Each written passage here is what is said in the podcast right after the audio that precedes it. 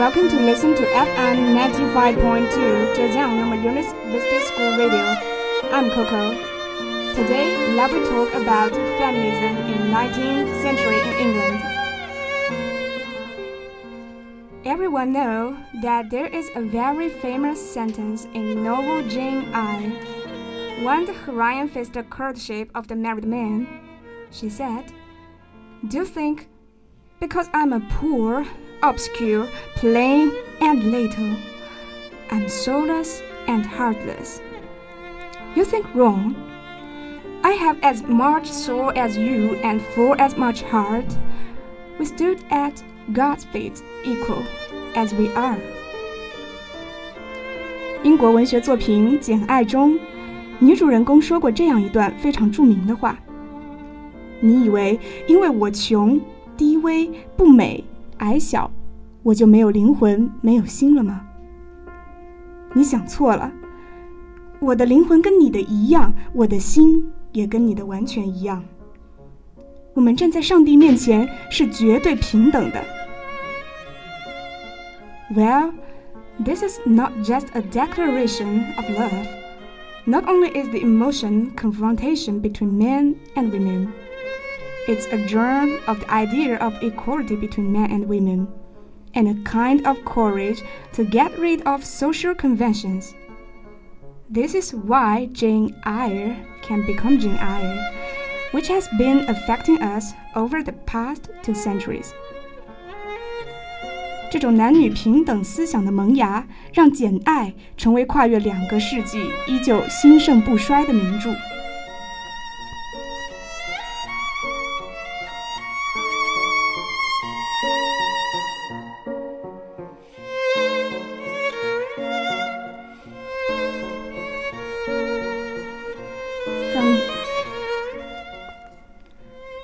These literary works. It seems that the status of British women in 19th century had been, had been greatly improved. Women seem to have full voice, but is this really the case? I have to say no. The bondage of women in reality is still green. In fact, although Charlotte's Jane Eyre has very popular once it has come, under the pressure of the whole society, she still just published her works under her pen name. And when she asked the point Southey for literary opinions, Southey wrote back, Literature cannot and should not be a career for women's life. 在整个社会对女性固有偏见的压力下，夏洛蒂发表她的文学作品都用的只是笔名。 当他向诗人罗伯特·骚塞征求文学意见时，骚塞给他的回信中却有这么一句话：“文学不可能也不应该成为一个妇女一生的事业。” So the status of women is still low, but consciousness of women's independence and equality has risen. What will happen in this case?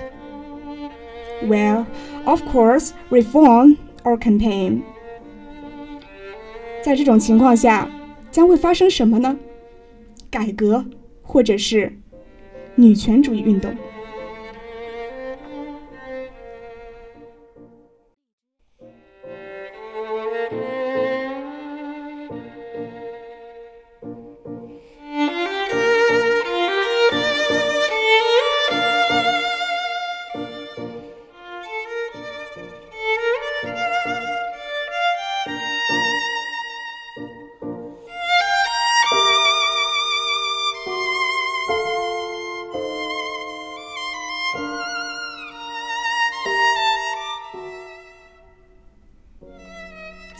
In 19th century Britain, the women's problem raised in Victorian times concerns women's equality in po politics, economy, education, and social life.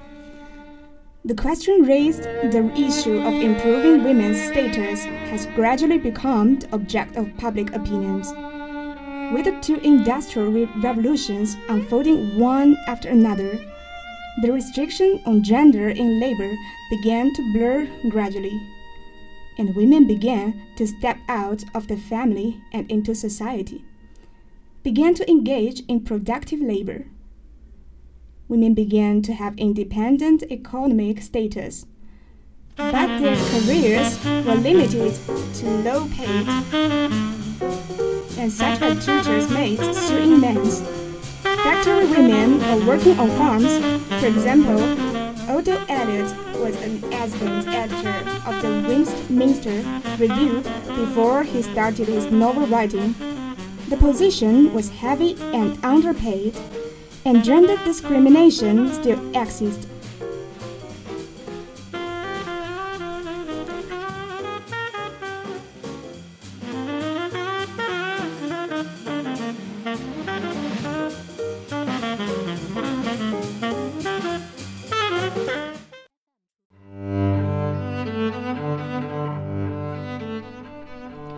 所以，维多利亚时代提出的妇女问题，就关注到了妇女在政治、经济、教育以及社会生活上的不平等。而两次工业革命又促使女性走出家庭，有了工作的可能性。但是，她们的工作机会、工作报酬依旧不能与男性相比。”女作家艾略特在开始文学创作之前，就曾担任过《威斯敏斯特评论》的助理编辑。但是事实上，这一工作任务重、报酬低，很少有人愿意去做。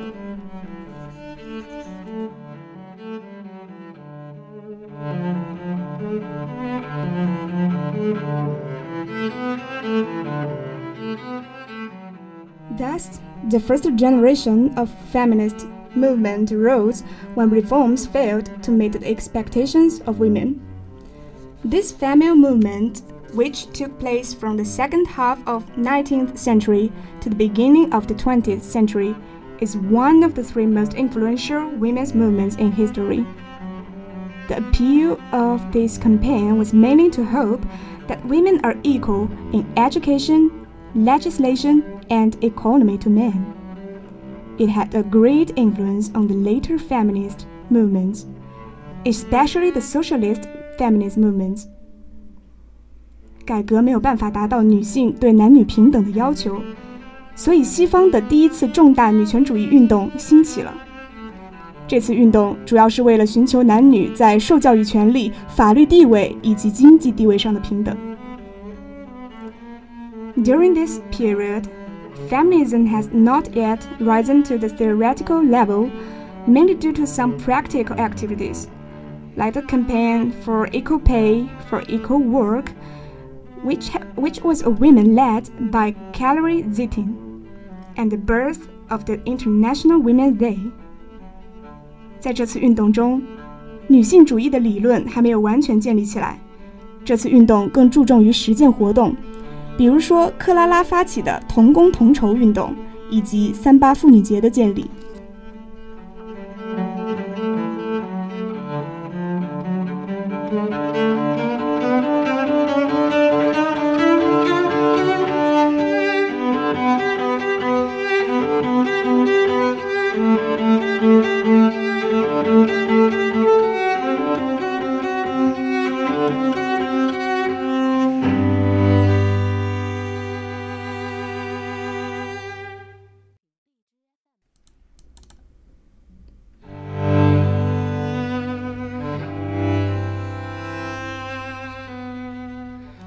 其实，十九世纪并不只是在欧洲大陆上掀起了女性主义的风潮，在与其相隔一整个大西洋的美洲大陆上，也同样有女性为自己的权利奋斗与抗争。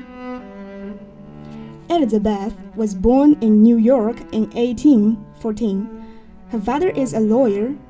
When she was young, she often discusses legal problems with her father, but she was surprised to find that fathers only helped men solve legal problems but ignored women's problems. In this way, she began to think that women should enjoy the same rights as men. As the only female student in her class, she graduated from Troy Women's College in 1833. After she married her husband, Henry Stanton, she became an abolitionist under the influence of her husband. When she attended the World Conference Against Slavery with her husband, she was turned away for being a woman. This made her deeply aware of the inequality between men and women at that time and decided to carry out the feminist movement. This consciousness inspired her to host the first Women's Congress with feminist themes in American history in 1848. After thorough discussion and in depth debate, the General Assembly adopted the Declaration of Rights and Opinions, a document of far reaching historical significance that can be called the Annals of American Women's Liberating Movement.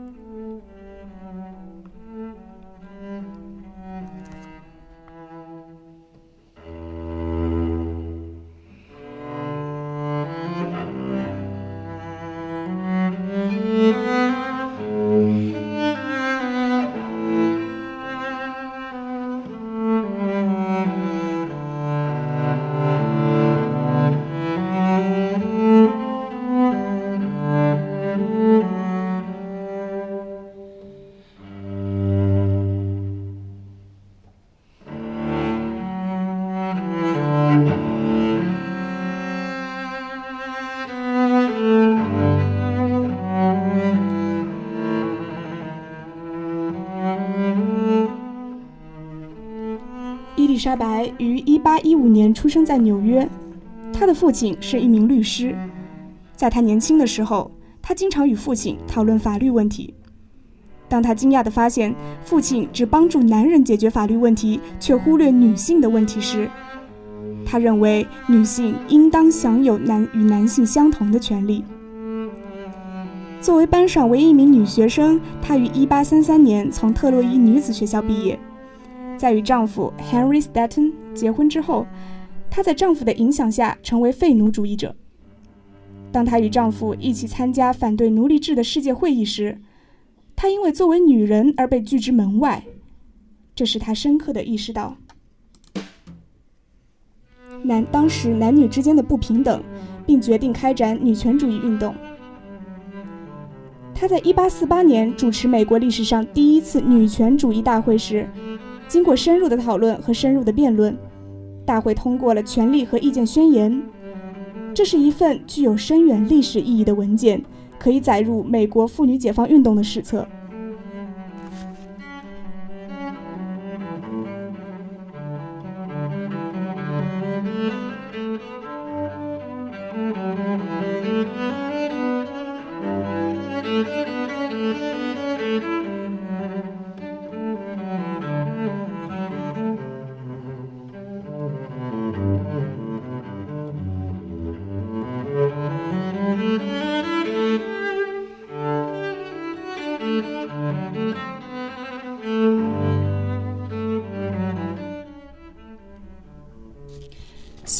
From the example of Elizabeth, we can see that feminism is not born without any reason, and it will never be an individual phenomenon.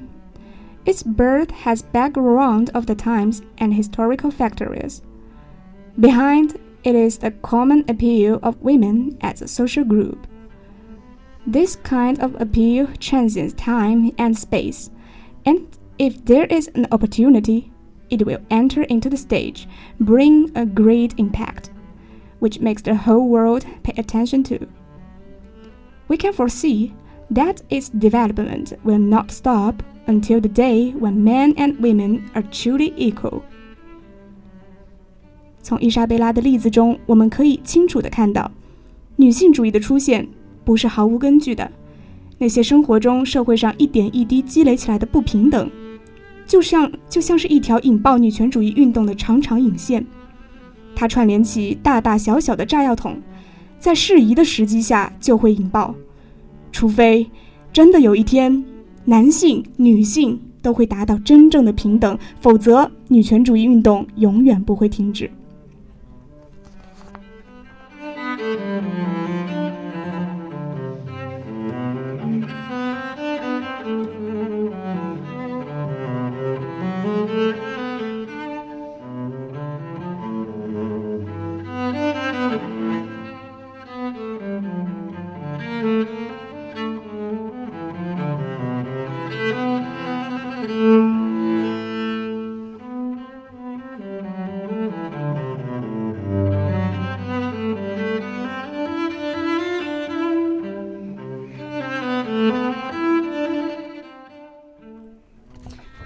However, in these days, so many people began to misrepresent feminism.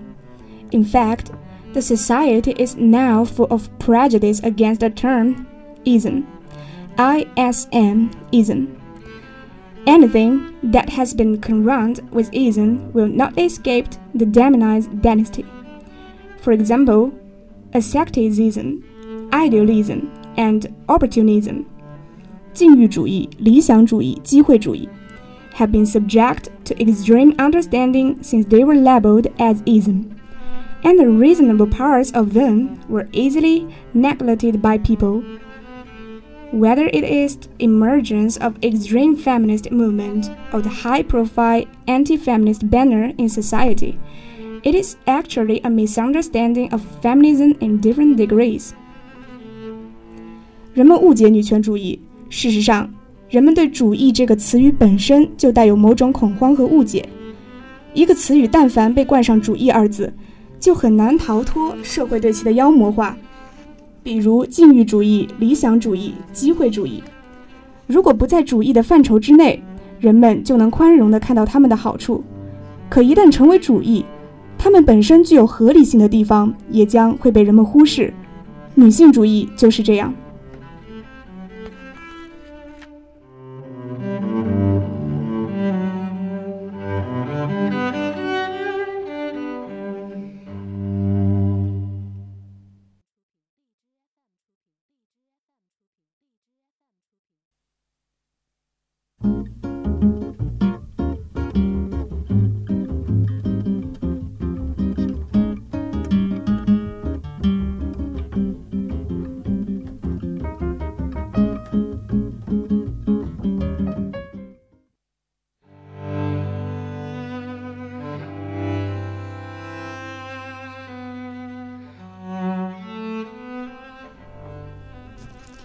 In my opinion, feminism is actually a sense of equality between men and women. It's not that women's social status above is above men's. In order to relight against the literation and suffering of women in the past few thousand of years, equality is actually the main theme of social development and advancement of times. Because we can see that in history, all who pursue equality, no matter how great the power behind it, one day it will go extinct. For example, the Fangdo dynasty, Dominic ethnic theory promoted by the Nazi. So, today, when feminism is questioned, whether it is the women who launch extreme feminist movements or men who oppose feminist movements, they should understand what the starting point of feminism is. I believe the aim is through the struggle for equality finally achieves progress and harmony.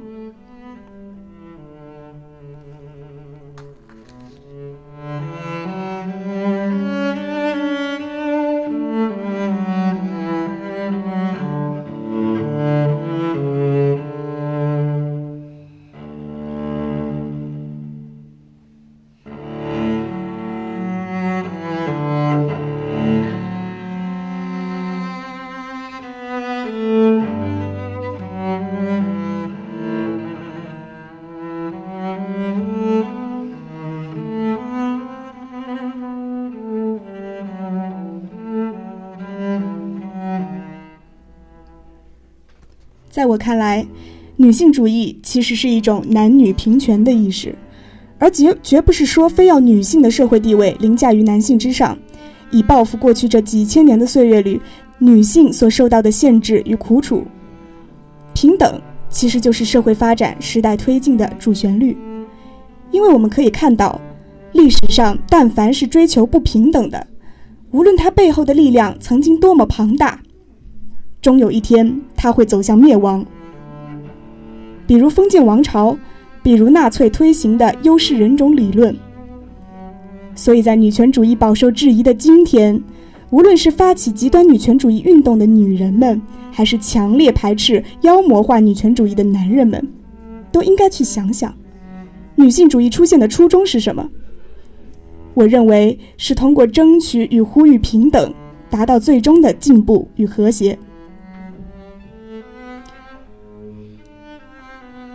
Well, today's program is going to end. Thank for your listening.